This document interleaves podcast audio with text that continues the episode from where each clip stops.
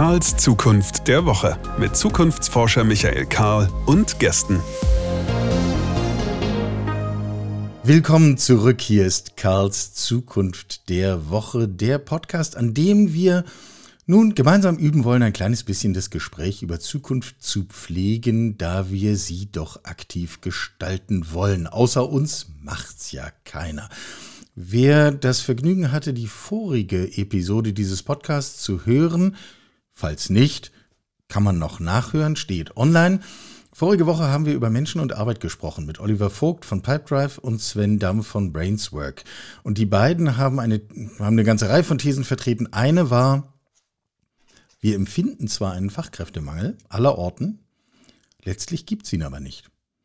Sicher verschieben sich die Kräfte, aber Beide haben betont, anstatt einen allgemeinen Fachkräftemangel zu beklagen, sollten wir uns anders mit unseren Menschen ins Benehmen setzen, mit den Menschen in unseren Unternehmen. Wir sollten unsere Unternehmen genauso auf die Menschen im Team ausrichten wie auf die Kunden. Klingt harmlos, ist letztlich, wenn man es durchdenkt, eine komplette Transformation dessen, was wir tun, wie wir arbeiten, wie wir uns organisieren, wie wir uns aufstellen. Geht das? Naja, also jedenfalls könnte da doch HR eine Rolle spielen. Die haben doch mit Menschen zu tun. Also wenn denn HR will und wenn denn HR kann. Das bereden wir heute mit jemandem, der für HR lebt und sich einsetzt wie, naja, ich, ich kenne eigentlich keinen zweiten, der das in diesem Maße tut. Jess Koch ist einer der wirklich klugen, inspirierenden Menschen, die ich so kenne und ich bin wahnsinnig stolz, dass er jetzt hier in diesem Podcast ist. Hallo Jess, wie schön, dass du da bist. Guten Morgen, Michael. Danke, dass ich da sein darf. Man kann dich Freut anrufen, wenn Unternehmen irgendwie sich mit HR beschäftigen wollen. Ähm, kann, ja. H, kann HR das, was ich gerade so versucht habe zu beschreiben, also kann HR das und will HR das überhaupt so eine Transformationsrolle übernehmen? Huiuiui, da kommst du mit einer ganz großen Frage. Äh, naja, da können wir uns ja Stück für Stück reinbohren. Ja, ja, auf jeden Fall, total gerne. Äh, Freue ich mich auch schon drauf. Äh, ich sag mal so, ähm, kommt drauf an oder ja und nein. Ähm, mhm. Sowohl als auch, ja. Okay, ich habe hier diese Checkliste. Check sowohl als auch. Check ja und nein. Also, äh, etwas schlichter formuliert mal. Also ja. ähm, Verträge ausfertigen, die guten wie die schlechten, Gelder verwalten, auszahlen. Das ist doch so das, wofür wir HR brauchen. Wofür brauchen wir HR in der Zukunft? Na, da fängt es ja schon an, brauchen wir dafür wirklich HR, so wie wir das heute verstehen. Also bei den aufgezählten Tätigkeiten würde ich mal sagen, das sind ja Dinge, die man für sich genommen, und das tun ja auch schon viele, wunderbar auslagern kann. Mhm. Weil das ist am Ende nicht für mich ähm, der Daseinszweck für HR, sondern der Daseinszweck von HR in meinen Augen ist tatsächlich so ein Stück, wie du es gesagt hast. Ich fand den Satz ganz nett in der Einführung, nämlich mit Menschen ins Benehmen gehen, also äh, besser mit ihnen umgehen. Mit, also am Ende des Tages das, was viele Personale auch am Anfang ihrer Karriere in den HR-Bereich treibt, nämlich ich will was mit Menschen machen das ist der Kern für mich von guter Personalarbeit, wird leider vielerorts nicht gut exekutiert, sondern auch tatsächlich missverstanden. Ja, ich glaube auch, dass wenn ich uns so zuhöre, das würde ja jeder unterschreiben und es erstmal ganz harmlos verstehen. Ich will was mit mhm. Menschen machen und wir müssen anständig miteinander umgehen und dafür könnten wir jetzt x Varianten und Synonyme finden, findet sich im Wertekatalog von neun von zehn Unternehmen. Nun, das ist ja schon der erste Irrtum. Also da denke ich ja oft, naja, wenn du was mit Menschen machen möchtest, dann bitte werd doch irgendwie Pflegekraft oder Kindergärtner oder ähm, irgendetwas anderes, wo du tatsächlich etwas mit Menschen zu tun hast. Weil wenn wir ja gerade und wenn wir von den Aufgaben, die du aufgezählt hast, mal ausgehen, dann hast du gar nichts mit Menschen zu tun. Dann siehst du die Menschen, für die du am Ende Dienstleistungen organisierst, äh, anbietest, die siehst du ja gar nicht.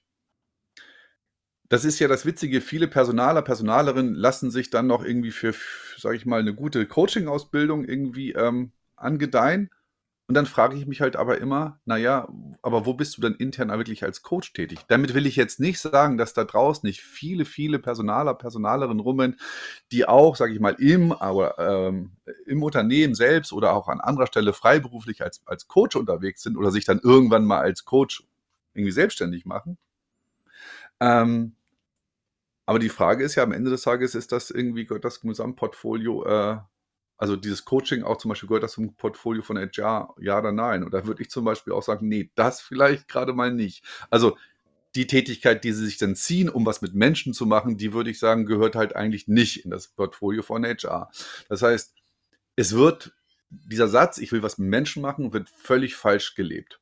So, ja, jetzt müssen wir den mal umdrehen, weil wir haben ja jetzt im Grunde zwei Stapel. Einen Stapel, wofür brauchen wir HR nicht und ja. einen, wofür brauchen wir HR. Bislang liegen nur Sachen auf dem Stapel, wofür wir es nicht brauchen. Also die ganzen Sachen, die man auslagern kann.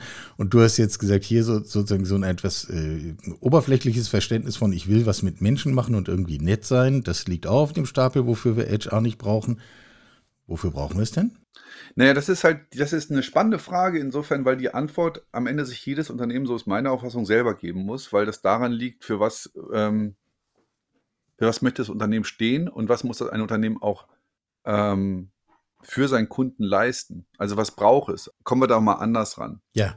Ich muss mir noch anschauen, in welchem Umfeld ich unterwegs bin und was ich sozusagen, was Kern meiner Tätigkeit ist als Unternehmen. Bin ich in einem Unternehmen, das quasi in einem sehr stabilen Marktumfeld äh, operiert. Das heißt, die Dinge sind auch sehr gut vorhersehbar. Sie sind ein Stück weit auch planbar. Das heißt, ähm, ich kann gut kaskadenartig irgendwie äh, Dinge angehen und abwickeln. Dann bin ich ja auch eher, sage ich mal, in einem Bereich, wo ich sehr stark auch von Effizienz getrieben bin. So, danach, danach entscheidet sich auch, mit welchem Führungsverständnis ich meinetwegen meine Mitarbeiter, Mitarbeiterin führe. Und entsprechend muss ich da den Menschen, die führen, aber auch die Menschen, die geführt werden, ein anderes Angebot machen, als wenn ich in einem, Unter in einem Umfeld unterwegs bin, das gänzlich gegenteilig ist, nämlich sagen wir, höchst volatil, sozusagen aus sich heraus äh, die Zusammenhänge komplex sind, indem ich eben nicht weiß, was ich tun muss, um einen gewissen Zustand zu erreichen. Das sind gerade bei Kreativberufe, das sind ähm, Berufe in, oder, oder Felder oder, oder äh, in denen ich sozusagen sehr stark wissenschaftlich unterwegs bin. Oder sagen wir es mal so, per se ist das eigentlich, kann man sagen, Realität für viele von uns, die merken, dass die, Vor die Zukunft am Ende des Tages nicht vorhersehbar und planbar ist. Insofern spontan auch auf das, was sich ergibt, reagieren müssen. Und da stellen sich ganz andere Anforderungen an das Themenfeld Führung, als wenn ich, wie gesagt, in dem, sagen wir, eher in einem komplizierten Umfeld bin, was planbar ist für sich genommen. So, und jetzt bin ich in dieser komplexen Welt und da brauche ich einen ganz anderen Typ Mitarbeiter, der zum einen sich führen lässt oder auch sich selber führt und ich brauche andere, eine andere Form, Idee der Führung äh, und ich komme da mit der Hierarchie nicht weiter. Und so, jetzt sind wir bei dem Kern von HR. HR liefert dann eine, einen Mehrwert auch für ein Unternehmen, wenn es quasi dazu beiträgt, dass auf die Fragen, die sich dadurch stellen, Antworten gefunden, äh, gefunden werden können. Das heißt, wie muss ich am Ende des Tages die Struktur bauen, ähm, um in, sag ich mal, in einem komplexen Umfeld zu bestehen? Das ja in der, sag ich mal, klassisch ist, wenn ich jetzt in dem, in der planbaren Welt, da hilft mir die gute alte Pyramide, da würde ich sogar sagen, da ist die Pyramide mit so am besten, das beste Konstrukt, was ich in Unternehmen mir bauen kann, weil ich, wie gesagt, ja die Dinge kaskadenartig runtergeben kann. Da solange die Dinge stabil sind, solange ich genau weiß, was ich tue, solange äh, die Komplexität gering ist, die Abhängigkeiten gering und so weiter und so fort. Ja. So, und in der Welt kommt, aus der Welt kommt eigentlich HR, weil wir aus der Welt alle kommen. Und da war der Mehrwert von HR eben genau der, dass sie Tätigkeiten übernommen hat, wie du sie aufgezählt hast, ganz am Anfang. Da sind sozusagen äh, links und rechts Dinge abgefallen, die wichtig waren, dass nämlich der Mitarbeiter am Ende arbeitsfähig war. Also er musste sein, der brauchte seinen, seinen Lohn am Ende des Monats, er brauchte die Möglichkeit, irgendwie seinen, seinen gelben Schein einzureichen, Urlaub einzureichen. Er brauchte auch sowas wie Entwicklung. Das heißt, auch da, weil wir ja wussten oder annahmen, dass was passiert, konnten wir Akademien aufsetzen. Wir konnten äh, diese Akademien also sagen, äh, den Mitarbeitern und Mitarbeiterinnen sozusagen anbieten, dass sie da in einem nach gewissen Prozess Prozessen diese Weiterbildungsangebote wahrnehmen können, etc., weil wir genau wussten, so die Annahme, wo wir hinwollen mit den Mitarbeitern. So, und da hat HR lange Jahre einen guten, sage ich mal, mal, das ist immer so abhängig von Unternehmen zu Unternehmen oder unterschiedlich, aber sage ich mal, einen sehr verlässlich, sage ich mal, dienenden Beitrag geleistet. Aber Jetzt das merken wir- beschränkt sich ja im Wesentlichen darauf, dass ich e- eben genau für diese Stabilität sorge, dass ich für Transparenz sorge und dass Genau. ich zweimal im Jahr ein Heft mache, in dem die Fortbildungsangebote stehen, wo ich dann ankreuzen kann, will ich die Excel-Schulung oder die PowerPoint-Schulung. In Ja. etwa. So, Ja. aber die Welt ist vorbei. Genau, und das hast nicht du gesagt meistens, das hast du dann ja auch in, äh, vom Prozess her oft gesagt, in Rücksprache mit deiner Führungskraft habt ihr beide entschieden, dass das quasi sozusagen dein Skill Gap ist und deswegen musst du da jetzt im nächsten Jahr drauf gucken. So. Genau. Dann, hat, dann hatte ich das, also die, die Realität sah dann immer ein bisschen anders aus.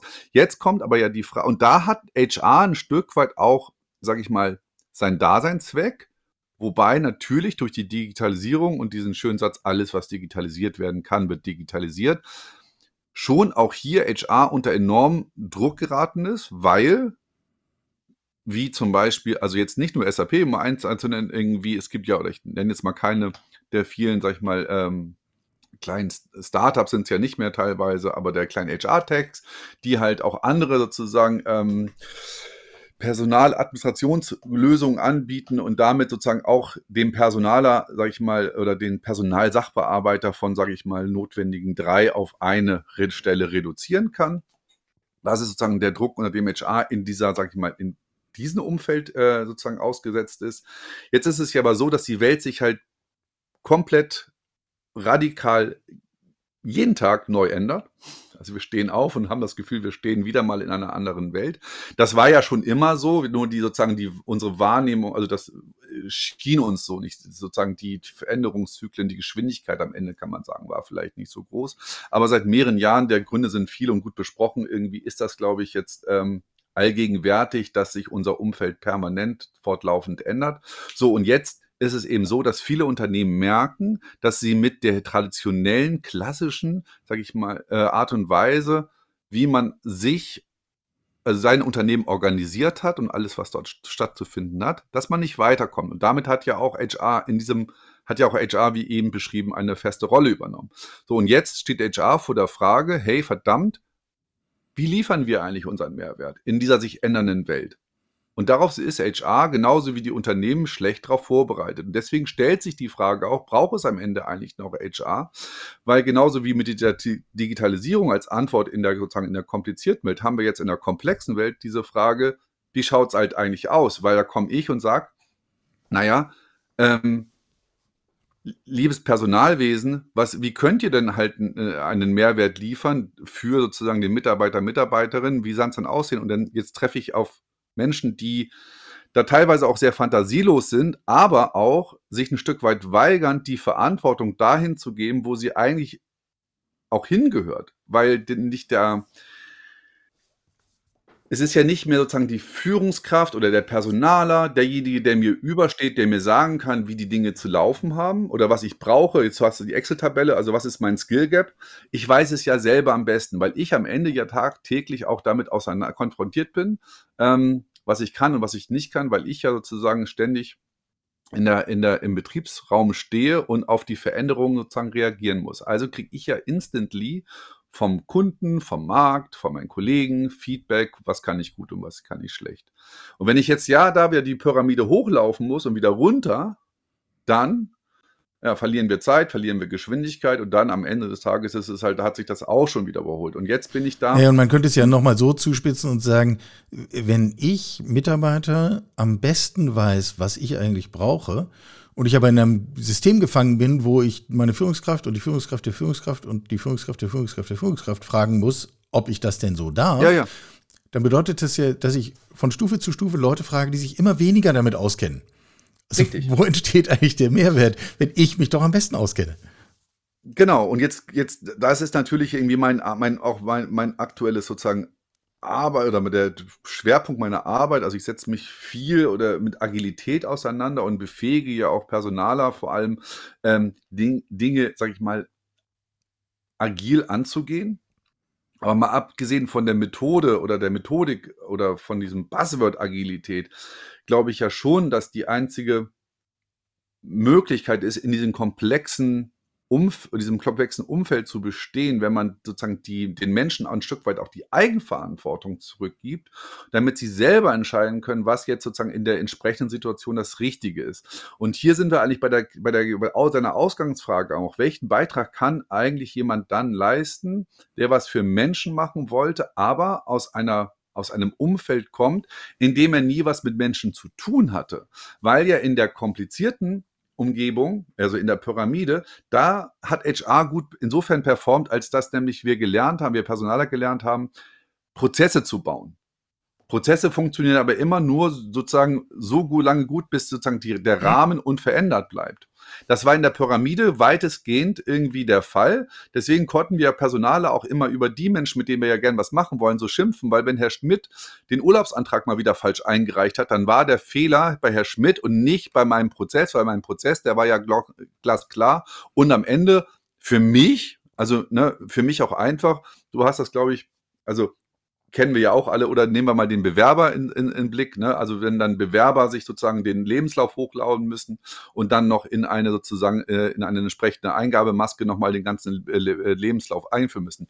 Das gibt es immer zum Glück immer weniger und ich will da auch jetzt nicht drüber sprechen, zeigt aber auch so ein bisschen das Selbstverständnis für HR oder von HR, was HR lange hatte, teilweise noch hat und jetzt dringend ablegen muss, weil tut es HR am Ende nicht und läuft es nämlich darauf hinaus, dass man das konsequent zu Ende denkt, nämlich A, die Digitalisierung nutzt, um alles das, was digitalisiert werden kann, auch im HR-Bereich zu digitalisieren und man die Eigenverantwortung den Menschen sozusagen zurückgibt, die sie also auch verdienen, nämlich dem einzelnen Mitarbeiter und Mitarbeiterin, ganz egal, welche Rolle sie im Unternehmen auskleiden, dann stellt sich am Ende schon die Frage, was macht HR eigentlich noch? Weil viele der Aufgaben, die damit einhergehen, also ich nehme mal Personaladministration, sage ich mal, wird kann größtenteils entweder ausgelagert oder digitalisiert werden. Ja. Dann nehmen wir mal ja, sozusagen. Dafür brauche ich kein Team mehr. Äh, klassischerweise sozusagen ist das nächste Feld Personal, das Personal, Thema Personalentwicklung, wo HR sich halt auch noch irgendwie äh, sagt halt, da wollen wir ja ein Stück weit mitreden. Da hast, sind wir bei dem Beispiel, was du sagtest. Also ähm, was du ja auch gebracht hast, die, ne, das, das, die, das mit der Zeit haben sich sozusagen, äh, ich muss, wenn ich Leute frage, die eigentlich von der operati äh, operativen Umsetzung ganz weit entfernt sind, so sagtest du es ja, die haben halt keine Ahnung, äh, also können keine Ahnung darüber haben, was ich wirklich brauche. Die können mich am Ende des Tages auch gar nicht kennen. Und ich muss ja eigentlich, ich weiß ja am besten, was ich brauche und was ich nicht brauche, um am Ende auch zukunftsfähig zu bleiben. Also diese beiden Perspektiven, was brauche ich, um am Markt zu bestehen als Arbeitnehmer, als Arbeitgeber und was brauche ich hier in der aktuellen Situation.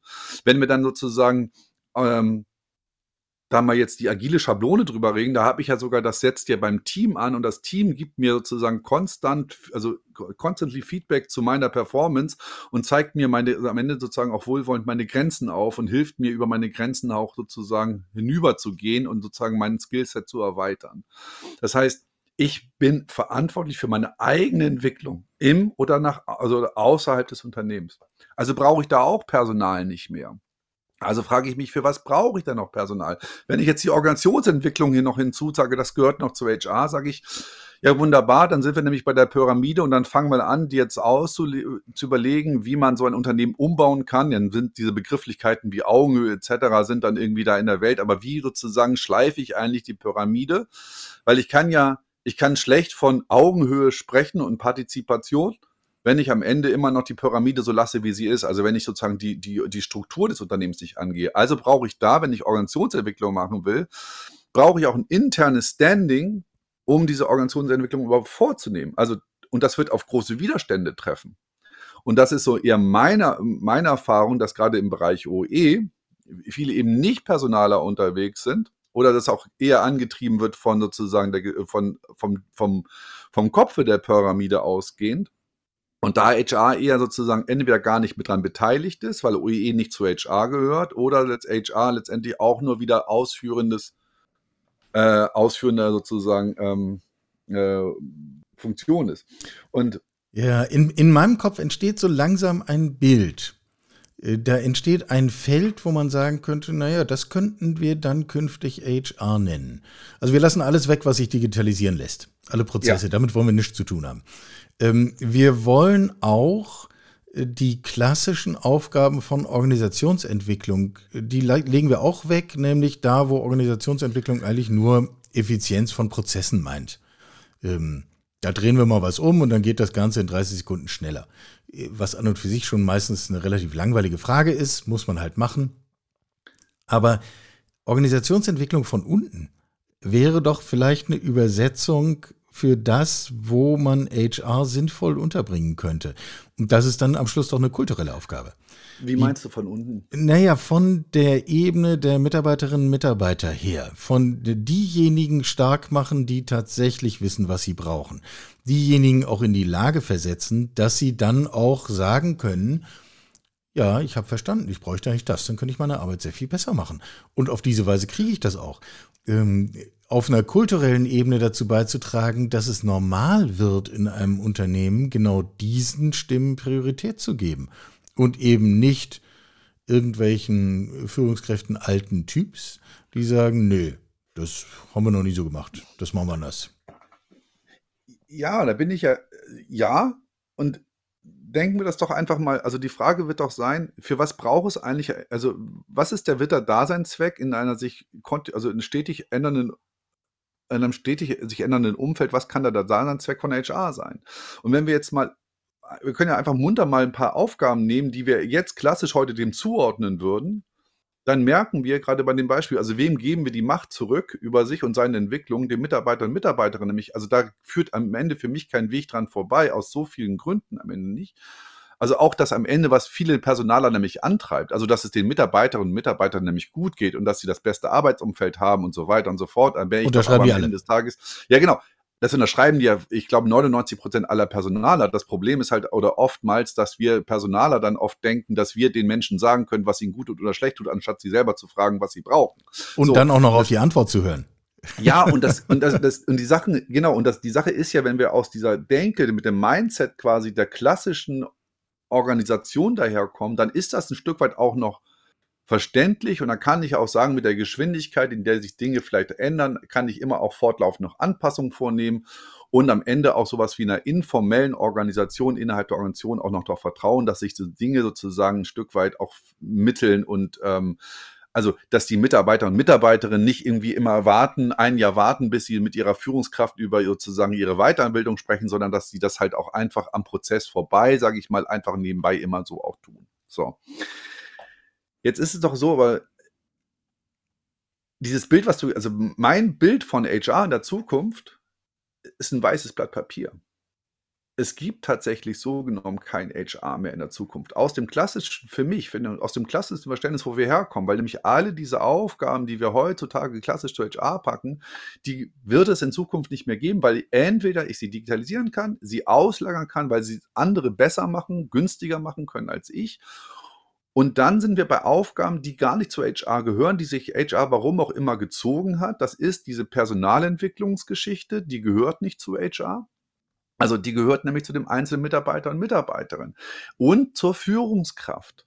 So, weil die Führungskraft irgendwie sich damit auseinandersetzen muss. Wir hauen dann, so gießen dann so Schlagworte heutzutage rein wie Führungskraft als Coach. Ja, und wir erwarten ganz viel von der Führungskraft heutzutage, was sie eigentlich viele Führungskräfte gar nicht irgendwie dem nachkommen können, weil das sozusagen, das, der, deren Leistungsportfolio ist halt riesig und viele Menschen sind nach wie vor für, sagen wir mal, in Führungspositionen geraten, ohne sozusagen, also die sind dann eher fachlich sehr, sehr hervorragend geeignet, sind aber auf dem Bereich Führung. Ähm, sagen wir mal, stark ausbaufähig, bekommen aber auch, und das, also, das kann man alles lernen, bekommen aber quasi on the job nicht die Zeit, irgendwie die Dinge, sag ich mal, in adäquater Form zu lernen, damit sie auch gute Führungskräfte werden können, weil sie halt operativ noch sehr stark eingebunden sind. So, aber wenn ich jetzt mal diese zwei Personengruppen, Mitarbeiter und Führungskraft, sage, ihr seid für die Entwicklung, für alle Entwicklungsthemen zuständig. Was macht deine HR? Also bauen naja. sie wieder eine Akademie und stellen sozusagen in diese Akademie Dinge rein, die von denen sie annehmen, die Mitarbeiter und Mitarbeiterinnen, also das, das brauchen sie. Einen weiteren Feedback-Kurs zwei Tage, ein weiteres äh, Rhetoriktraining. Nein, also, das ist es ja nicht. Weil wenn du das machen würdest, dann würdest du hinterher einen Prozess designen und dann würdest du sagen, du musst ja. im Vorjahr anmelden, was du im nächsten Jahr machen willst und das können nicht alle gleichzeitig und äh, so weiter. Ich würde mir dein weißes Blatt Papier nehmen und ja. den Bleistift, den du freundlicherweise schon parat daneben gelegt hast und ich würde ein Wort draufschreiben. Und das hast du selber eben genannt. Das, da finde ich, ist wirklich der Kern, nämlich Macht. Hm. Ja. Und Ja. du hast doch eben im Schwung gesagt, es geht darum, die Macht den Mitarbeiterinnen und Mitarbeiterinnen wieder zurückzugeben. Ja. Aber das passiert doch nicht von alleine. Und das ist doch eine hoch ehrenvolle Aufgabe. Also würden wir jetzt hier sofort einen Punkt machen und wir sagen, was ist dabei rausgekommen? Was ist die Zukunft von HR?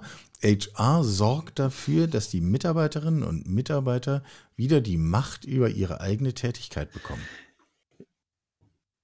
Ja, und großartig, wäre ich sofort dabei. Und das ist mehr oder weniger auch die Fahne, die ich sozusagen äh, auf der Revolutionsbarrikade in der Hand halte und sage halt auf mir nach. Genau das ist was, was, also was mich halt treibt. Gebt den Menschen sozusagen die Macht über ihr eigenes Leben ein Stück weit zurück und zwingt sie nicht mehr morgens um acht irgendwie ihre Persönlichkeit samt allem anderen an der, am Werkstor abzuhängen und abends wieder mitzunehmen. Gebt ihnen sozusagen über sich die Macht zurück, ja. Die Frage ist doch dann aber letztendlich doch, worauf läuft das hinaus? Und das Mhm. ist halt ein weißes Blatt Papier insofern, weil ich nämlich meine, dass es nur darauf hinauslaufen kann, dass HR auch komplett damit, also, und das ist ein Riesen, äh, etwas, also das ist, das ist eigentlich ganz großartig, aber man muss, HR muss halt quasi so von der, von der Einstellung her jetzt sagen, jetzt erst recht, wir machen uns überflüssig. Weil das Ziel von dem, was du gerade beschreibst, ist doch, mich gibt es nicht mehr. Weil wenn der Mitarbeiter und Mitarbeiter, Mitarbeiterin die Macht hat, dann gibt es doch keinen, in diesem Daseinszweck, der, den du jetzt gerade so prominent hervorstellst, den gibt es dann doch nicht mehr. Also, und das zeichnet sich doch jetzt ab, weil auf der rein praktischen Ebene viele Dinge schon, finde ich, aus einer gewissen zwingenden Logik heraus gar nicht mehr zu HR gehören und eigentlich jetzt da nur noch aufgehoben sind, weil wir eben diese Unternehmen nicht auf einer grünen Wiese stehen und sagen können, wir haben jetzt so eine Art Stunde Null und wir decken jetzt alles neu, sondern sie sind ja in einer sozusagen einer Transformation. Wenn sie HR jetzt verändern wollen, sich fragen sollen, wie baut das alles auf, dann ziehen sie ja quasi, müssen sie ihre alten Prozesse quasi auch in die neue, in die neue Zeit oder da, wo sie hinwollen, rüberziehen. Sie müssen die Menschen ein Stück weit ein, ein Angebot machen, dass sie mitkommen. Ähm, so, das heißt, das kannst du ja nicht einfach, ne, du kannst ja nicht da irgendwie so einen Hebel umlegen. So, deswegen, es braucht ein HR, das, also, das entweder, ja, also das am besten mutig vorangeht, wie du es gesagt hast, und dann äh, und ein Stück weit sagt, den, den Weg zu dem weißen Blatt Papier zeigt. Und hier kommt nämlich dieses, was ich am Anfang sagte, dieses, dieses Bild von HR, wie HR in der Zukunft aussieht, das ist, glaube ich, und das ist ganz zauberhaft, finde ich, es gibt dieses Standardbild von das ist HR nicht mehr. Also wie leben wir sozusagen Menschzentrierung beziehungsweise auch Kundenzentrierung, wie leben wir das in einem Unternehmen? Und das ist der Kern eines, eines wird es eines jeden Unternehmens sein. Und da muss jedes Unternehmen ein Stück weit selber eine Antwort drauf finden. Was will ich sein? Und das beinhaltet auch den Umgang mit den Mitarbeitern. Alles, was ich dann meinen Mitarbeitern und Mitarbeiterinnen gebe, von Urlaub hin zu Entgelt, zum höhenverstellbaren Schreibtisch, das alles ist quasi dann Ursprung meines Selbstverständnisses, meines, meiner Haltung den Menschen gegenüber, mit denen sozusagen die mit mir arbeiten. So, und das ist immer auch ein Angebot, also ne, dass, dass, ähm, dass ich dann Menschen ausspreche, dass sie bei mir arbeiten können und dann werden sie ein Stück weit das finden, was ich ihnen habe. Also entweder resoniert das oder es wird halt nicht resonieren. Und der eine mag sich bei Patagonia besser aufgehoben fühlen und der andere geht dann doch lieber zu Adidas. So.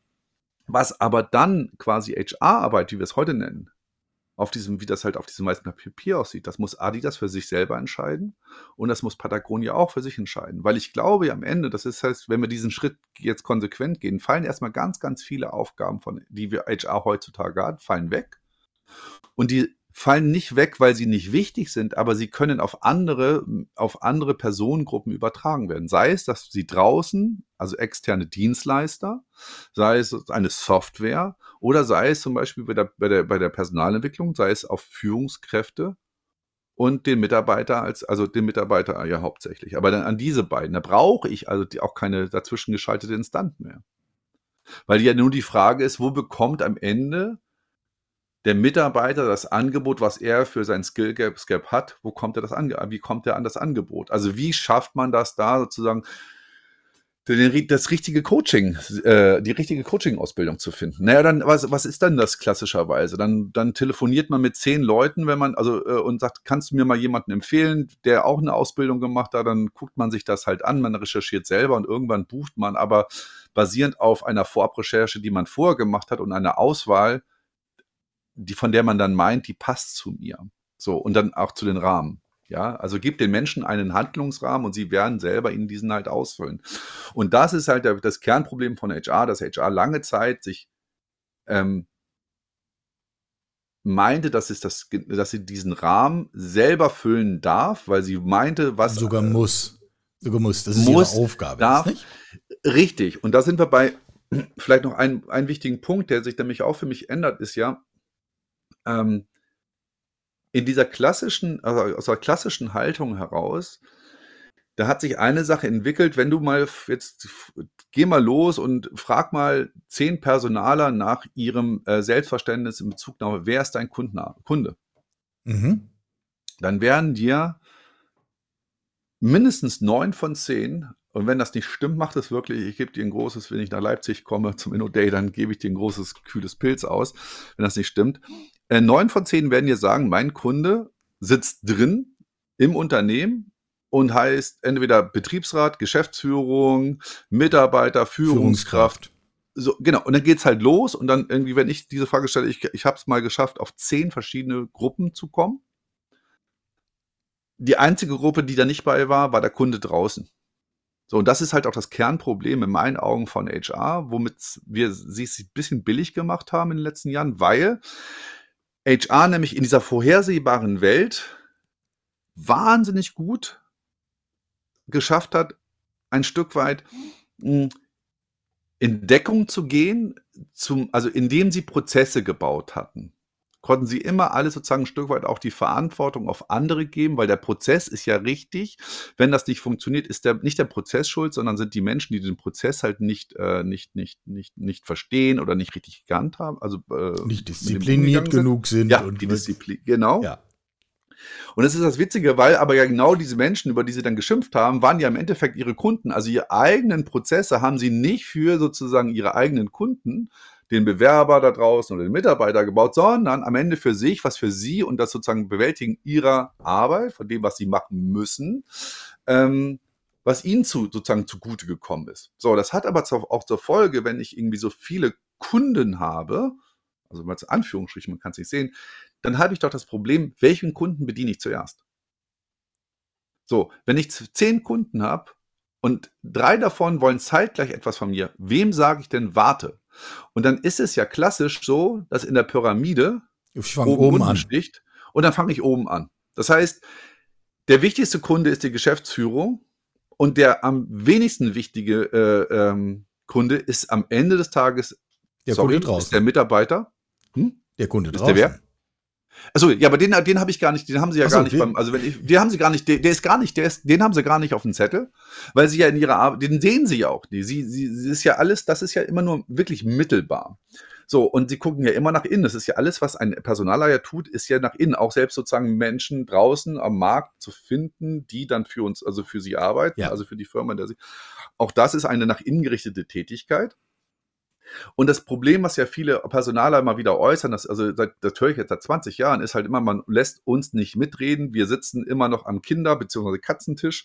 Ähm, uns nimmt keiner ernst. Wir sind, werden nicht als strategischer Partner wahrgenommen. Der Ursachen sind, glaube ich, viele, ist aber für mich in hauptsächlicher Art und Weise ein hausgemachtes, eben weil Personaler, ich sage das mal so drastisch, nämlich diese eine Sache vercheckt haben, nämlich auch den Kunden draußen als ihren Kunden zu betrachten und sich daraus ableiten zu fragen, was können wir aus unserem Werkzeugkasten tun, damit der Kunde da draußen die, also sozusagen den größtmöglichen Nutzen zieht oder am meisten profitiert.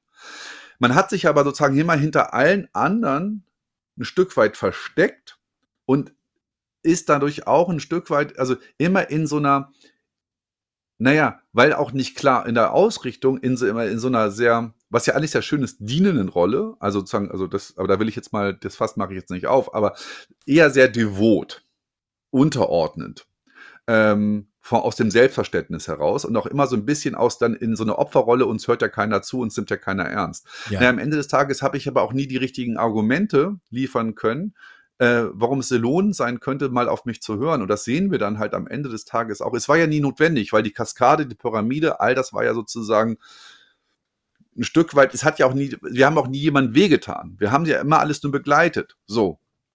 Ähm, und jetzt ändert sich halt nun mal alles und damit ändert sich ja auch sozusagen das Selbstverständnis von HR, muss ich halt, wie wir es gerade besprochen haben. Nur das Problem ist, dass ich ganz viele Menschen in HR habe, die genau auf diese diese Transformation oder diesen Mindshift-Wechsel nicht vorbereitet sind. Weil sie halt gelernt haben, am Ende des Tages auszuführen. Also ja, und nur, aber nur das auszuführen, was sozusagen, was ihnen gesagt worden ist, was sozusagen die Nutzer intern in unterschiedlicher Art und Weise ihnen gegenüber artikuliert haben. Ja, ja, so, ja. und das ist so ein bisschen das Kernproblem und ich, ich zeichne da immer, und das, das mögen mir jetzt ganz viele Personalerinnen da draußen, die es jetzt hier hören, mir nachsehen, aber mein Bild, wenn ich über, und ich liebe Personal, das muss ich vielleicht an dieser Stelle nochmal dick mit dem Fetting unterstreichen. Also ich finde nach wie vor, das ist eigentlich so das, was Personale an sich tun könnten, das sind großartige Sachen, weil ich mit Herz und weil, also mit, mit großem, du hast ja vorhin auch gesagt, also mit großer Leidenschaft dabei versuche ich HR ein Stück weit auch zukunftsfähig zu machen. Auch wenn es am Endeffekt heißt, dass es sich irgendwann auflöst. Aber das äh, verspricht ja Besserung für uns alle. Also die Dinge, die wir da ja so tun, müssen noch getan werden. So, und jetzt kommt aber das Bild, was ich im Kopf habe, ist heißt, sie heißt Lena, sie, heißt, sie ist blond, sie trägt Pernoringe, hat wunderschöne, strahlende blaue Augen ähm, und wollte, wie gesagt, immer was mit Menschen machen. Nur das Thema ist, dass Lena halt, wie wir es gesagt haben, eigentlich gar nichts mit Menschen macht tiptop ausgebildet ist, aber, aber ein Kriterium ihrer Ausbildung war irgendwie nicht kritisches Denken oder nonkonformes sozusagen äh, äh, Denken und auch Handeln, sondern eher sozusagen gefällig. Also sozusagen genau das tun, was ihr gesagt worden ist. Entsprechend, weil Lena das immer gut antizipieren konnte und wusste, was sie tun muss, sieht Lenas Lebenswert auch verdammt gerade aus und die Noten waren exzellent und das passt alles, aber das sind die schlechtesten Voraussetzungen. Also es ist super für einen, lineale, äh, einen linearen, geraden Weg, aber für einen sozusagen sich nicht vorherstimmbaren Weg ist dann das die allerschlechtesten Voraussetzungen. Jetzt kann man ja sagen, das wäre super, äh, eine Lena im Team zu haben, weil die brauchst du auch. Mhm. Mhm. Aber wir haben das Problem, wir haben halt in einem Team von zehn haben wir mindestens neun Lenas. Und einen Outlaw und wir Und- müssen ja, und- die Gewichte verschieben. Ja, ja ich versuche so ein bisschen gerade äh, mir zu Ja. überlegen, äh, was ziehen wir jetzt da raus? Und äh, Oh. weil ich, weil ich finde, man muss ja die Dinge dann irgendwie am Schluss auch, auch anfassbar machen. Aber das haben wir doch jetzt beieinander. Also im Grunde müssen wir Lena ein weißes Blatt Papier in die Hand drücken. Ja, und wir müssen Und- Lena, ja, mit ihr, ihr darüber arbeiten, was das eigentlich bedeutet, Macht zu verschieben und was das eigentlich bedeutet, sich selber überflüssig zu machen. Und ihr auch vermitteln, je schneller du mit deinem Team damit vorankommst, dich überflüssig zu machen, desto besser. Ja, und damit ist am Ende, das hast du, damit geht, würde dann HR auch vorausgehen. Weil diese Genau. Frage am Ende, was muss ich tun, damit ich selber überflüssig bin, wird eine für in meinen Augen sehr äh, eine wichtige, also dir ein, darauf eine Antwort zu finden, für uns alle eine sehr wichtige sein. Nämlich, das kennen wir alle, wenn wir in den Urlaub verschwinden oder äh, spont, also dann krank geworden sind, dann bleibt ja oft immer, bleibt ja, bleibt ja immer viel Arbeit liegen, ähm, bleibt ja immer viel Arbeit liegen, weil keiner weiß, was ich da gerade tue, weil wir diese Transparenz nicht haben. Wir arbeiten, auch das ist Teil sozusagen äh, Folge der, sozusagen des, des Pyramidensystems, ist halt sozusagen der nicht transparente Schreibtisch. So. Und sich ja eben aber so transparent zu arbeiten, dass man selber sich ein Stück weit überflüssig macht oder machen kann und das sozusagen, äh, das müsste in meinen Augen Ziel von uns allen sein, weil am Ende ich ja immer ein Stück weit, es ist ja, also das hat ja nichts Natürliches, das ist ja sozusagen eine politische Willensentscheidung meinerseits, wenn ich Wissen anderen vorenthalte, um am Ende zu sagen, das ist der Grund, warum du mich nicht feuern kannst. Also ich behalte immer sozusagen, oh, der Grund, ich, dass ich hier noch bin, ist das, was ich Dinge, weil ich Dinge weiß, die du nicht weißt. Also es hat nichts dazu zu tun, dass wir gut im Team zusammenarbeiten oder die Art und Weise, wie ich mich in Teamarbeit einbringe und so weiter. Oder dass Oder ich gar, dass wir Kunden glücklich machen. So, und das, und das mag ja auch sein, also, und das ist ja so ganz viele von uns können ja tatsächlich irgendwie, also ich, ich bin Geisteswissenschaftler, ich, ich ja, also ich kann jetzt zum Beispiel überhaupt nicht coden oder sowas. Ich glaube, da draußen, ich habe schon wieder getroffen, die schreiben einen exzellenten Code und sind deswegen, und weil die auch wissenshungrig sind äh, und ihre Skills immer besser, also immer sozusagen äh, dafür sorgen, dass die oben sozusagen ähm, vorweggehen, was das halt betrifft, da liegt der Grund der da drin, dass die sozusagen diesen Job noch haben, weil die halt einfach coole Säue sind, mit denen man gern zusammenarbeitet, wenn ich halt weiß, als Unternehmer, wenn ich die habe, dann habe ich halt immer das Ende das beste Produkt. Aber nicht, weil sie am Ende mir die Sachen vorenthalten. Und das finde ich ja, wenn HR das erkennt, dass sie eigentlich jetzt gerade etwas in der Hand halten, was sie, womit sie Vorbild von so vielen äh, äh werden können, nämlich sich selber überflüssig machen, Macht dadurch abzugeben und so dann das als Resultat, dann glaube ich, entsteht was wirklich wunder, wunder, wundervolles. Und dann hätten wir auch, glaube ich, eine Organisation, die aus Sicht heraus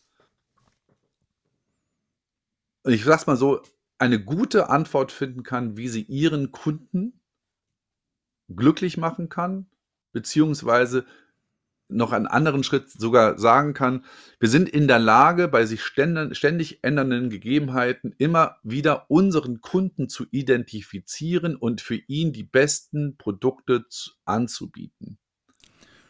Also eine sozusagen Aha. diese ständige Veränderungsbereitschaft ja. in sich sozusagen ja. aufzunehmen wenn ich diesen Machtfaktor rausnehme. Und da, glaube ich, da könnte ja. HR jetzt mal tatsächlich vorweggehen. Also wir haben angefangen mit der schlichten Frage, was macht denn dann HR in der Zukunft? Und wir sind rausgekommen bei der Magie dessen, sich selbst überflüssig zu machen. Das ist schon ein Ritt. Aber ich denke, ja, da kann man ja mal ein bisschen drauf rumkauen. Also, äh, ja. Frage auch an diejenigen, die uns jetzt zuhören. Was ist denn eure Einschätzung? Was, was würde auf eurem weißen Blatt Papier stehen und wie lange würdet ihr es aushalten, dass es weiß ist? Ähm, das sollten wir doch mal diskutieren. Schreibt uns gerne entweder per Mail oder auf Insta oder auf Twitter oder auf LinkedIn oder äh, was auch immer der bevorzugte Kanal eurer Wahl ist. Jess und ich setzen das Gespräch bei passender Gelegenheit fort. Für heute machen wir einen Punkt. Danke, Jess. Michael, herzlichen Dank, dass ich da sein durfte. Vielen Dank allen, die zuhören wollten und konnten. Und ja, schreibt äh, gerne eure Kommentare an die entsprechenden Stellen. Auf bald. Bleibt gesund. Sie hörten Karls Zukunft der Woche, ein Podcast aus dem Karl Institute for Human Future.